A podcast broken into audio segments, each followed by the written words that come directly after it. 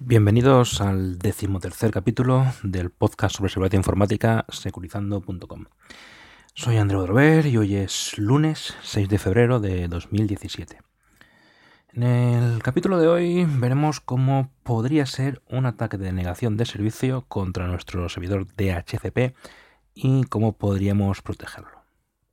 Así pues, el, el capítulo de hoy estaría repartido en tres partes. Lo primero que haremos será explicar qué es el protocolo HCP y cuál es su importancia. Seguidamente indicamos cómo montaríamos este ataque y por último qué opciones tendremos para defendernos de estos ataques. Así pues, vayamos adelante. Lo primero, eh, ¿qué es el protocolo de HCP? Bueno, el protocolo de HCP o Dynamic Host Configuration Protocol eh, que traducido en español sería el protocolo de configuración dinámica de host o equipo, es un protocolo que utilizamos a diario sin darnos cuenta. Eh, a ver, pensemos, ¿cómo es posible que nuestros móviles se conecten a cualquier red wifi? Simplemente dándole a conectar y ya está. Y conectamos y funcionan. ¿Cómo es posible que llevemos nuestro portátil a casa de un amigo y lo conectemos y tengamos acceso a internet sin tocar nada? Bueno, pues todo esto es gracias al protocolo de HTTP. En este protocolo existe un servidor que gestiona un listado de direcciones IP y las asigna a los equipos según la vayan necesitando. Bien, esto es la versión resumida. Además de las direcciones IP, indica configuraciones bastante de red, sobre de red bastante interesantes. Desde cuáles son los servidores de DNS, de nombres, cuáles ¿Cuál es la centralita? Bien, si tenemos un teléfono físico, conectamos a la red y el servidor HTTP es capaz de decirle, vale, tu dirección IP es esta y tienes que conectarte a esta centralita de aquí. Luego ya se conecta a la centralita con su login y password y demás. Eh, igualmente podemos decirle a un equipo nuevo que se conecte cuál es su salida por defecto, su default gateway y cuáles son las rutas estáticas que tienen que añadirse para poder acceder a unos servicios concretos. Todo esto de forma automática, dinámica y sin intervención por parte de nadie.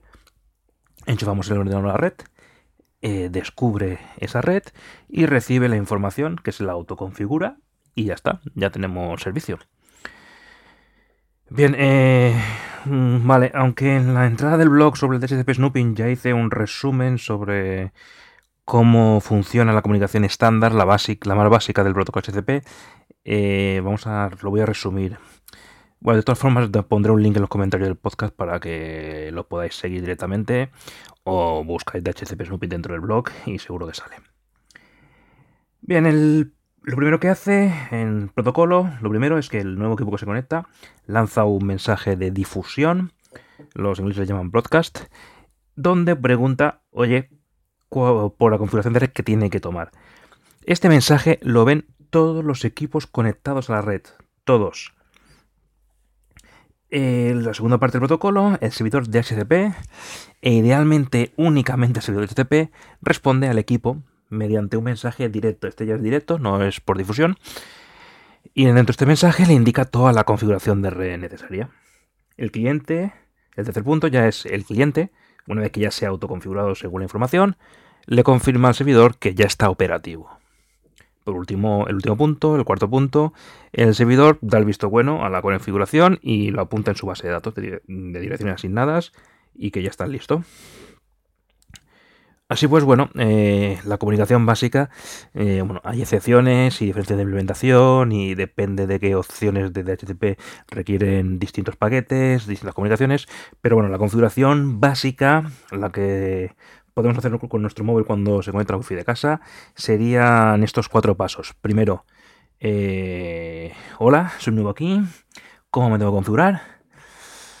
El segundo paso sería, bueno, mira, yo soy el servidor, configúrate así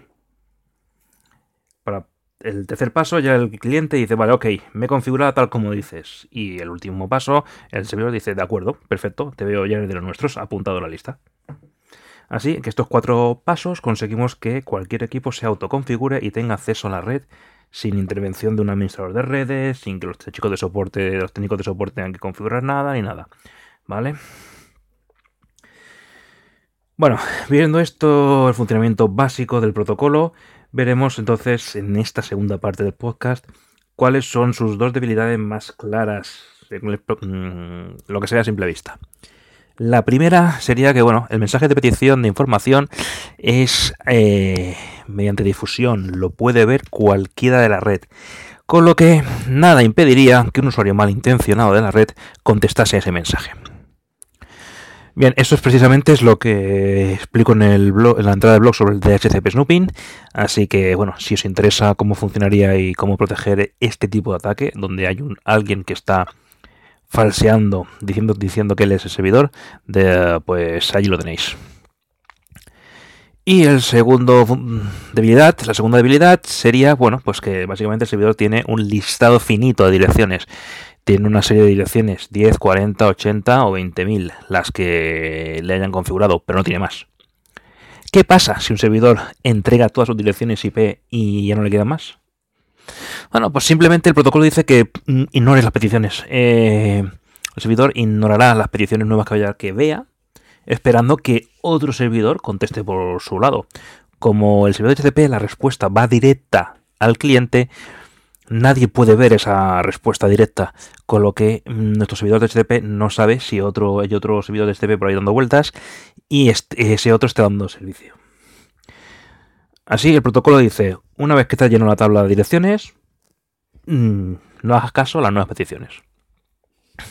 Entonces, ahí tenemos una primera debilidad. Mm, un cliente malintencionado se, mm, simplemente debería lanzar peticiones de HTTP de forma continua, de tal manera que el servidor Mm, deje de funcionar porque se han terminado las IPs, no porque tenga un ataque, una saturación de número de peticiones, demasiado tráfico entrante o demás, sino simplemente porque se han acabado las direcciones IP a repartir. Así que, una vez pasada esto, una vez direcciones IP, ningún ordenador nuevo podría conectarse a la red. Si a esta técnica le sumas que, bien, eh, impides que el servidor HTTP oficial responda porque ha llenado su tabla y tú configuras tu propio servidor HTTP. Entraríamos sobre el HTTP snooping y podríamos hacer que nuestros los equipos que entrasen tuviesen una configuración de red errónea. De tal manera que o bien si pedimos trabajar, porque no tiene ningún sentido, o bien, lo que es lo interesante para un usuario es conseguir que toda la información se envíe a un servidor que nosotros queramos. Bien sea porque hemos falseado la información de los DNS y le hacemos resolver con DNS nuestros, bien sea porque decimos que su puerta de enlace no es la salida de Internet, sino que somos nosotros, que nos envían información a nosotros y nosotros ya luego lo reenviamos a Internet, etcétera. Entonces, la saturación de el hecho de que un servidor de HTTP se quede sin direcciones IP es grave y puede ser el preludio de otro ataque más eh, malicioso aún. Bien, bueno, hasta ahora hemos visto cómo funciona el protocolo HTTP y sus dos, debilidades más básicas. Y nos vamos a centrar en la denegación de servicio por agotamiento de direcciones IP. Así que en esta tercera parte del podcast veremos cómo defendemos ante este vector de ataque.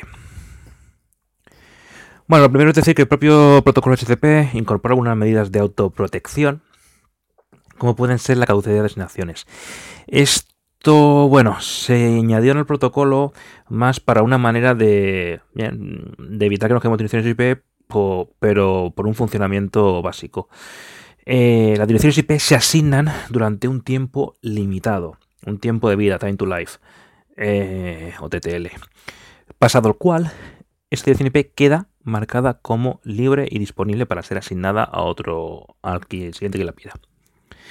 El problema es que, bueno, para ganar una cierta, para ganar eficiencia en el comportamiento normal de una red, pues realmente los servidores HTTP tienen una caducidad de 4 días mm, o 8 horas.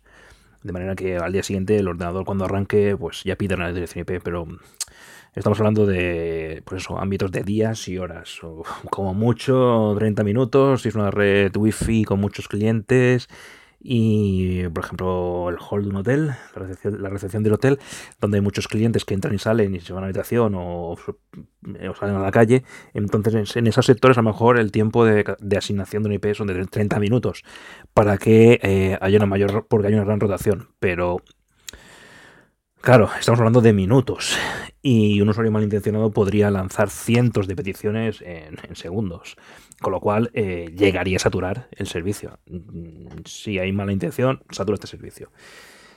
Eh, así pues, esta medida de autoprotección permite un eh, reciclado de direcciones IP en un funcionamiento normal y tradicional, pero no ante estos casos de, un ataque concreto.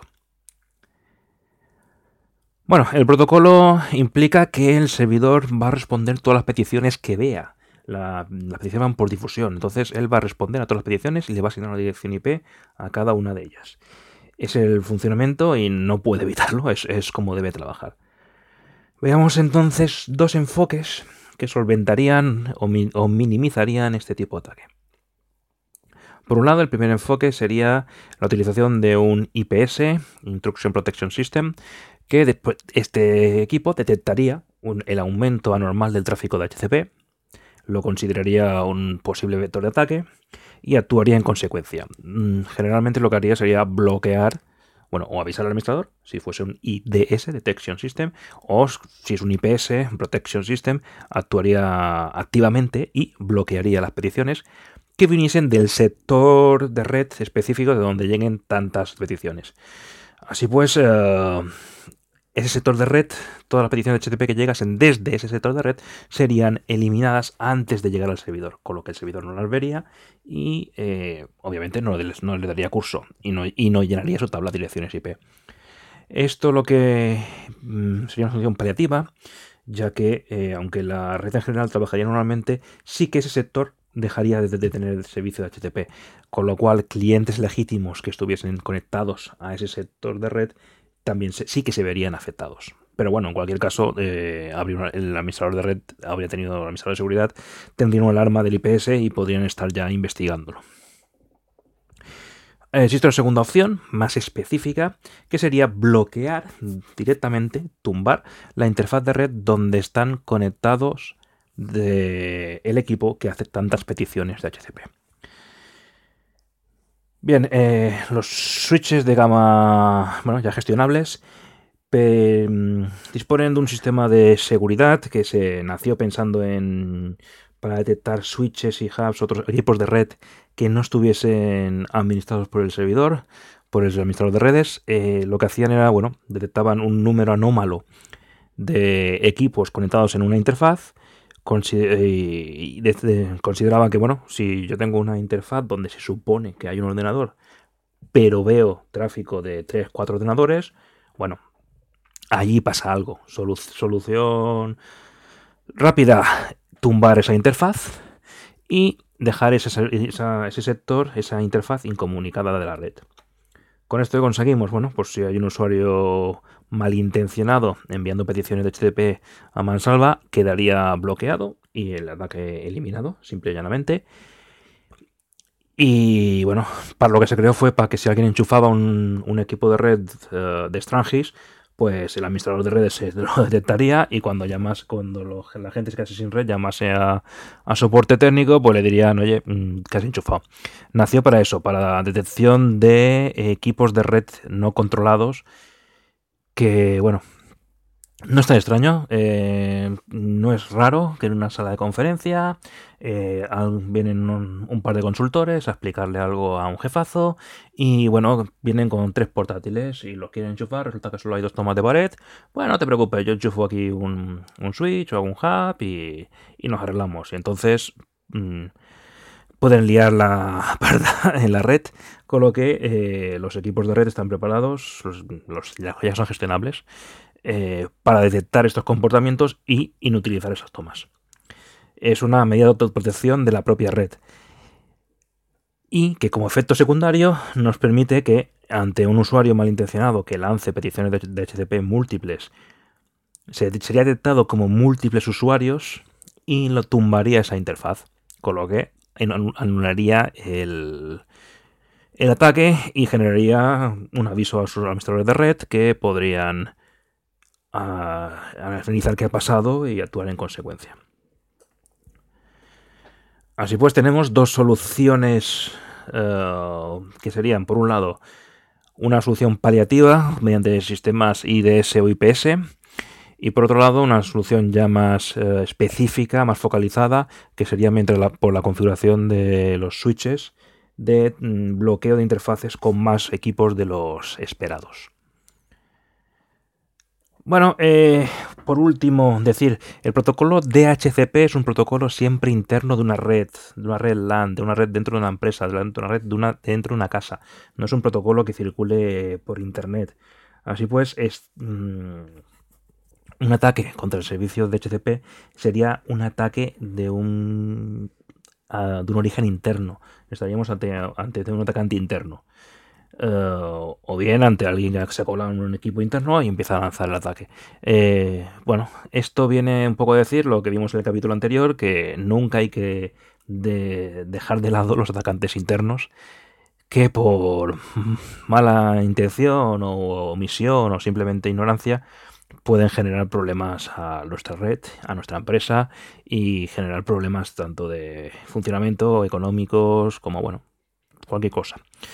Bueno, espero que no haberos aburrido. Eh, como siempre podéis localizarme donde, bueno, donde siempre, a través del blog securizando.com, en la cuenta de Twitter securizando-bajo, nuestras cuentas de Facebook y Google Plus, en el grupo de Telegram, tenéis un link en la web del blog, y también tenemos un canal de Telegram.